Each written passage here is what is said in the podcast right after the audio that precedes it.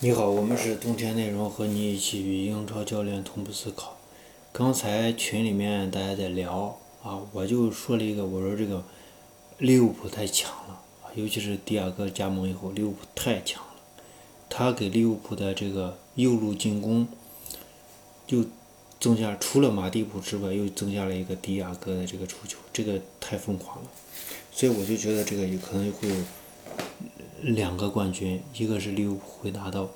英超冠军，一个是拿到这个欧冠冠军啊，这是我认为是大概率事件。那么我们就谈到了一个中卫的问题啊，有一个哥们儿说是这个是不是这个曼城的这个引援基本上就是中卫后腰化。首先，我觉得这个我不我不是很赞同这个啊，我觉得这里面有要分清楚两两点，一个是后腰的这个职责，一个是中卫。后腰就是现在在曼城的后腰，或者说在大家的这个整个英超的足坛的后腰，应该是一个什么样的这种存在？首先，在曼城，你后腰必须有组织进攻的能力，而且后腰的这个球商非常高啊，这个现在很多后腰都有。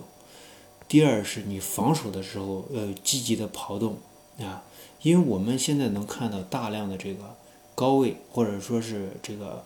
呃，高位的这种压迫或者逼抢，其实最重要一点就是你后腰的上抢，你后腰的上抢去断对方在中路接球的啊这个呃对方后腰的这个拿球，那么你在拿球就需要你短时间的这种快速跑动，那么这个跑动会持续整场，所以后腰的体能和和速度是有一定的要求，但并不是要求你的百米速度有多快，你要求你的。百分之七十的这种速度，百分之七十的速度的情况下，要保持更多的时间啊。呃，另外一个就是，呃，你在的这种就是冷静，因为因为像曼城这种球队啊，他一旦进攻上去的时候，就是大多数人都是具有进攻属性的，一旦上去以后，有没有人想到，由于前场囤积人员更多太多，会导致后场防守。巨大的空当，会有人适时的回撤。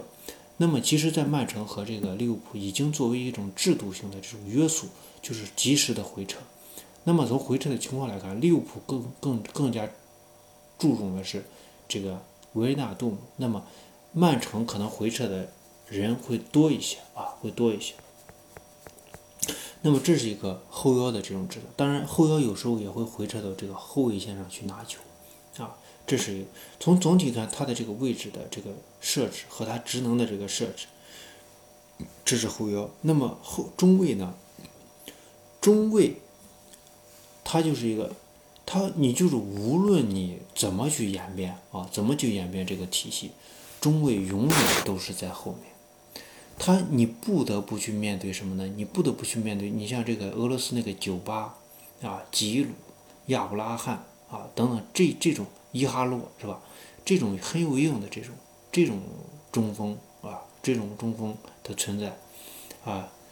呃，还有那个米米什么米神啊，这种中锋的这种存在，那么后卫他必然就会固化的需要一些身材啊、高大等等这种这种呃这种呃中卫，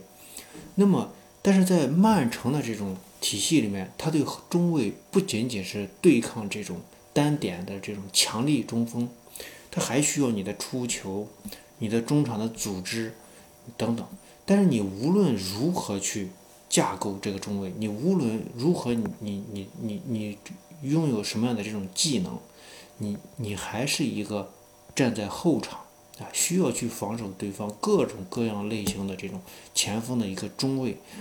你只是在你身上赋予了更多的这种职能，呃，所以我觉得表述可能不能叫简单的这种后腰化，而是一种在中卫身上有更多啊要求的这种呃一一种呃一种状态。那么现在，而且中卫处于后腰的位置和。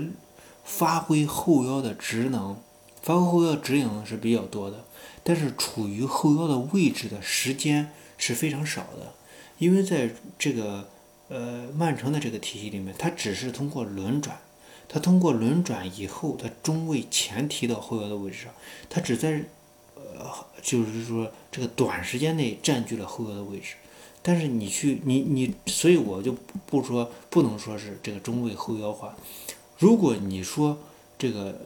瓜迪奥拉的这个体系里面是边卫后腰化，那我就比较认同。因为从瓜迪奥拉这个从二零一六年到现在为止，他有大量的时间或者时期，他的边位是需要内收的。他内收有这么两个重要的这个作用，第一个就是例如金琴科这种啊，当然卡尔沃克内收也有这样的职能，金琴科这种就是他会作为一个出球点，啊，作为中场的这种组织核心存在啊，然后利用金琴科直传这个席尔瓦和热苏斯构成的这个。内部区域啊，那么它是一个重要的这种出球点啊，组织者。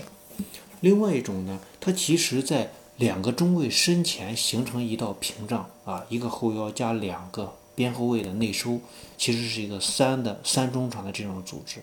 那么它是存在一个啥？存在一个进攻保护的一个理念在里面。那么这种理念呢，会保证前场持续对对方的压制。那么你可以认为。因为他们在这块足够时间长啊，足够在这块形成这种一个站位，那么我们我认为这就可以叫做一种边位后腰化啊。当然，我们看到的这个情况就是两个边位会内收啊，所以我经常说是内收这样一个说法。我们也可以通过现象去啊说它，那么呃或者解释它。所以呃这个就是我们对于这个呃这个。中卫后腰化这种说法的一个观点吧，啊，我们不是还不是很认同这个观点，就是我觉得就是，呃，中卫是有很多这种技能的技能要求，但没有完全真正就是在比赛中展现出说是后腰的一个呃职责或者后腰的一个呃状态吧。我们是冬天内容和你一起与英超教练同步思考，谢谢大家。